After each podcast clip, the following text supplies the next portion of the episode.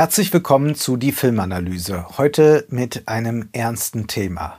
Das Kino wird gerade von innen heraus zerstört durch gewisse Zuschauer. Sie verabreden sich über gewisse Foren, vor allem angeheizt durch virale TikTok-Trends, versammeln sie sich in den Kinosälen, sehen sich Horrorfilme an, sehen sich aber auch zum Beispiel den neuesten Teil der Creed-Reihe an und wollen dann dort im Kino eskalieren. Das beginnt mit Popcorn werfen und kann dann ausarten in eine Massenschlägerei. So geschehen in einigen Kinos in Deutschland und es ist zu befürchten, dass das weiter weiter so gehen wird. Die Kinos haben ja ohnehin eine schwierige Zeit hinter sich. Die vielen Lockdowns haben die Kinolust sehr geschwächt und es dauert, bis das Publikum wieder zurückkommt. Und gerade wo es so ein bisschen besser aussieht, da erleben wir einen solchen viralen Trend. Über TikTok rottet man sich zusammen, um andere Menschen dabei zu stören, dass sie Filme genießen können. Man zerschlägt alles kurz und klein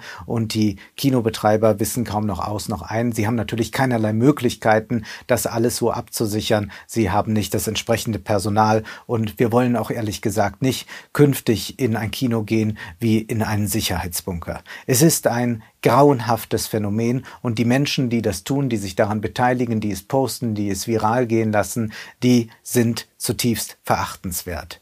Es funktioniert natürlich alles nach der Logik der Aufmerksamkeitsökonomie. Jeder virale Trend ist ein guter Trend. Egal was, Hauptsache man macht irgendetwas Bescheuertes und schon wird das von den Algorithmen gutiert und findet dann eine breite ein breites Publikum, das in Form von Interaktion, in Form von Kommentaren diese viralen Trends noch weiter pusht.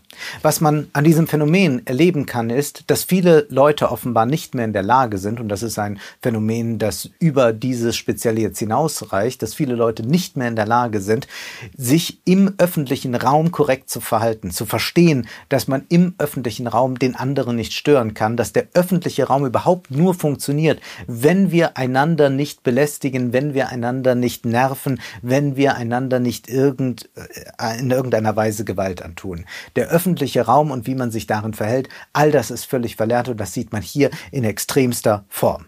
Es zeigt aber auch, dass die Menschen immer weniger empfänglich sind für das, was das Kino eigentlich zu bieten hat, nämlich die Fiktion. Einen Ausweg aus dieser doch sehr grauen und mitunter frustrierenden Realität, dass sie sich überhaupt nicht mehr öffnen können für die Fiktion, dass sie nicht die Radikalität, ja die Eskalation des Fiktionalen erkennen, sondern im Raum, wo die Fiktion kommt, anfangen selbst zu eskalieren, durchzudrehen auf dümmste Art und Weise. Es ist definitiv nicht nur ein Angriff auf die Kinobetreiber, das Publikum, die Kinos, sondern es ist auch ein Angriff auf die Kunst. Man will eigentlich gar keine Gegenwelt mehr aushalten. Man ist sich selbst zufrieden und agiert nur noch mit sich im Hier und Jetzt und stört alle äh, und schafft aus der Störung heraus ein Ereignis, das dann viral gehen kann, das dann wieder Klicks einsammeln kann. Es ist die schlimmste Art und Weise, wie sich die Kulturindustrie hätte entwickeln können.